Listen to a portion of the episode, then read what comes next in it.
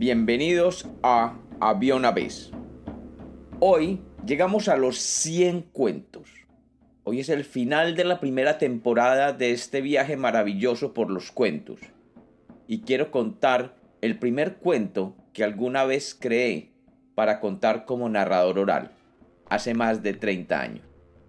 Este cuento tiene un gran significado para mí.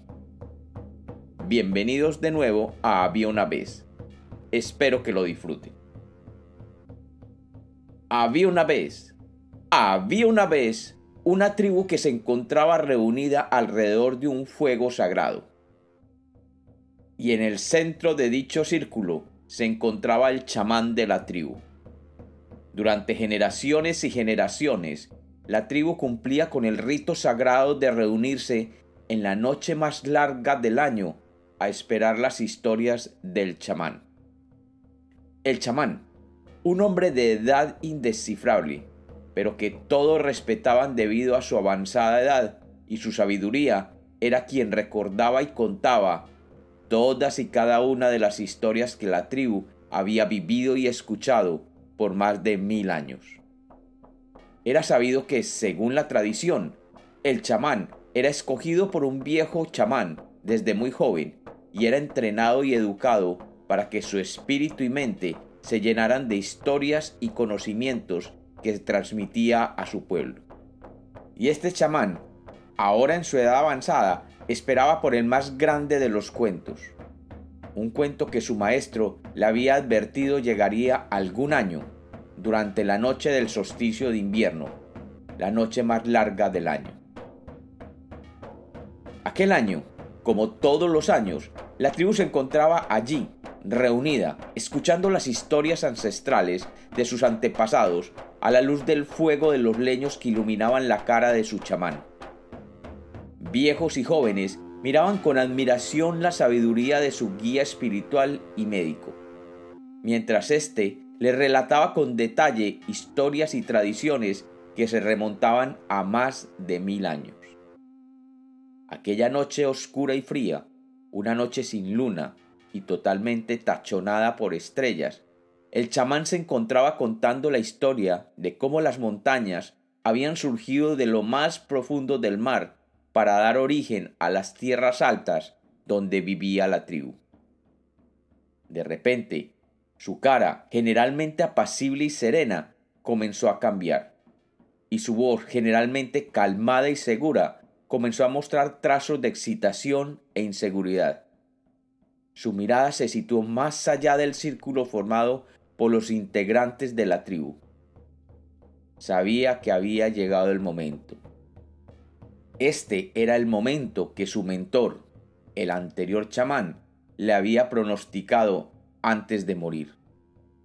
El momento en que el cuento perfecto se hacía presente para ser contado a su pueblo el momento de contar el mítico cuento de los tres anillos. Por generaciones, los chamanes habían esperado la presencia de aquel cuento, el cuento que resumía la sabiduría y la conciencia de la tribu, el cuento que sólo podía ser contado por un chamán de conciencia e inteligencia superior. Y hoy, después de más de 100 años, el cuento de los tres anillos regresaba para ser contado. Lo primero que el chamán oyó fue una voz interior que le decía, Debes contar el cuento de los tres anillos con tu mente y tu cerebro. El cuento de los tres anillos es un cuento de alta inteligencia y sabiduría, un cuento con profundo conocimiento cultural, que solo puede ser interpretado por la mente. Concéntrate en tu inteligencia y deja atrás otras sensaciones. Luego el chamán oyó otra voz interior que le decía, No, chamán, hoy tú eres afortunado de contar el cuento de los tres anillos después de varias generaciones. Este cuento requiere un profundo compromiso de tu alma ya que contiene los mayores secretos de nuestra cultura. Este cuento debe ser contado a partir de los sentimientos y la profundidad que solo el alma puede aportar.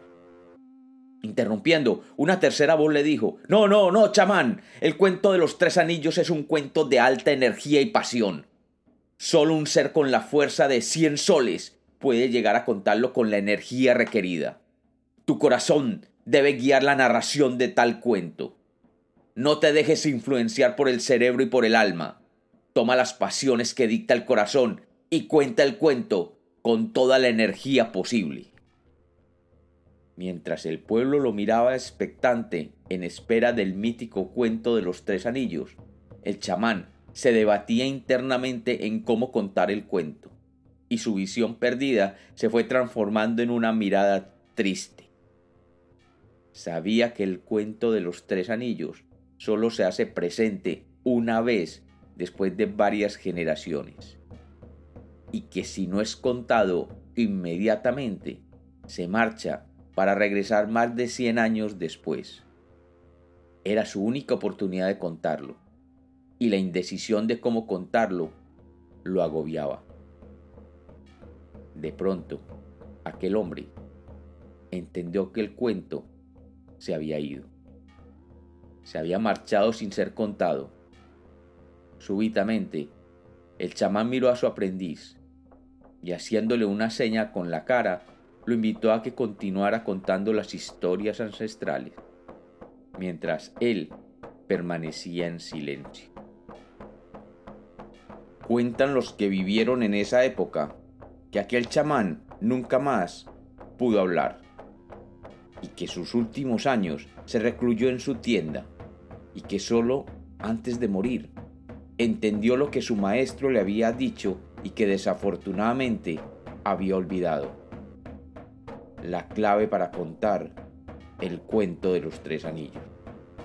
Con su última fuerza hizo traer a su aprendiz y tomando toda la energía que le quedaba, le dijo a su discípulo las palabras que su maestro le había dicho 50 años atrás. Recuerda que los tres anillos son solamente uno. Y como los cuentos nacieron para ser contados, este es otro cuento de Había una vez.